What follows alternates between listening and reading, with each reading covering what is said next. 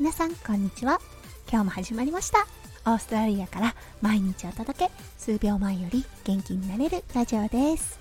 このラジオでは弓嫁が感じたオーストラリア生活嫁ママ目線のハッピーライフの作り方身軽になれる幸せメガネの作り方。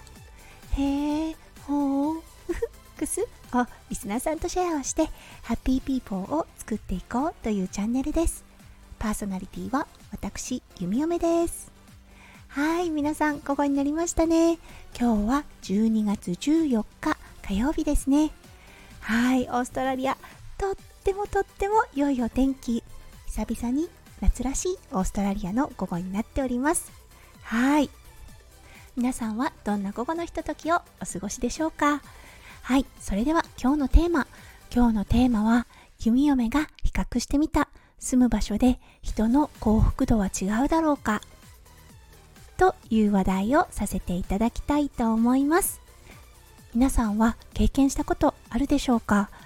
なんかここにいると居心地がいいんだよなとかなんかこの場所にいるとどうも体調が優れないなんだか気分が優れないっていうようなこと。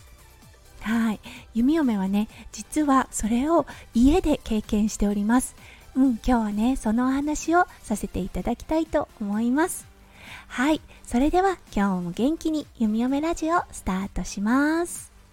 はい、なんで今日このテーマをお話ししようかなって思ったのは、今日天気がね、晴れていて、夫翔ちゃんが久々にオフだったので、はい、みんなでね、ビーチに行こうって決めたんです。そして家族総出です。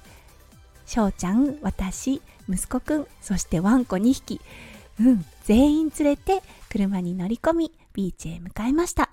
その途中でね、ご近所の方たちが何人かお外でお庭仕事してたんですね。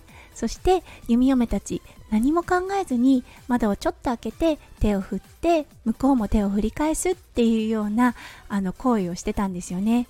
はい。その時に、あ、今日はこの話題について話そうって思ったんです。っていうのはね、ごくごく自然に何も考えずに挨拶ができるご近所付き合いってすごいなって思うんです。うん、そしてね、弓嫁が息子くんが生まれる前に住んでいたところ、うん、ここがちょっと癖がある場所だったんですね。うん、弓嫁シドニーから出てきて、自分たちの当時の収入レベルで買えるお家を、はい、購入しました。そして引っ越してきました。うん、何分初めてのお家だったので、はい、お家自体はとても気に入ったのですが、その周りで見なきゃいけないポイントっていうのを全く考慮に入れていませんでした。で、あの、引っ越してきて、どこに住んでるの？なんて言われて、ここって言ったら、スタッフのみんなが、大丈夫？うん、あそこちょっとね、いい噂聞かないよっていうような場所だったんですね。はい。そして弓嫁、そこに10年住みました。確かに周りはあまりいい雰囲気ではないです。はい。近くにね、ガバメントハウスって言って、あの、政府から援助を受けてる方たちがとても多く住んでる場所だったんですね。そして、やはりオーストラリアです。ちょっと日本とは違くって、例を挙げると犯罪、麻薬、中毒、うん、あとは何か見えないものが見えてるなっっていう方がとても多く住んでいる場所でした。で住んでね5年ぐらい経った時だったでしょうか。あの銃の発砲事件がありました。そう弓嫁その日は仕事がたまたまオフで家にいたんですよね。そしたらご近所の人が「戸締まりしてるかちゃんと見て」って言われて「何があったの?」って聞いたら「今発砲事件があなたの家の前であったわよ」ってって言われてもう真っ青ですよね。翔ちゃんもお家にいなかったし私だけだったしやっぱりね不安でしたよね。そういう地域に住んでいたんです。そうでもね住めば都とは言ったもので特に直接的な害があったわけではなかったですし極力その方たち私たちが見えてないような感じで扱うんですよね。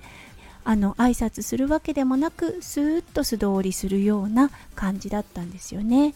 はい、その環境に慣れた10年そこから今の地域に移り住んできてお散歩をしてれば声をかけてくれて車の中から手を振ってくれて、うん、そして気がついたら私たちも同じようなことをしていたっていう環境に移り住むことができてあそっか住む場所で人の気持ち人の心の豊かさってやっぱり違ってくるんだなって思いました。うん、今日はねちょっとふとした瞬間だったんですがわあこんなにも違うんだ。生活環境で自分の心の変化っていうのがあったのでこれをテーマにお話をさせていただきました。ねちょっとねあのオーストラリアの環境においてなのでうんあの少し話がエクストリームになってしまいましたが今はうん安全な地域で過ごすことができています。はいそして付け加えての補足となりますがオーストラリアは銃の保持を認めている国ではありません。なので通常は生活の中で銃が出てくることはないです。ということで今日も最後まで聞いてくださってありがとうございました。それでは皆さんの午後のひとときがうんキラキラがいっぱい詰まった素敵な午後でありますよう弓嫁心からお祈りいたしておりますはいそれではまた明日お会いしましょう弓嫁ラジオ弓嫁でしたじゃあね。バイバイ。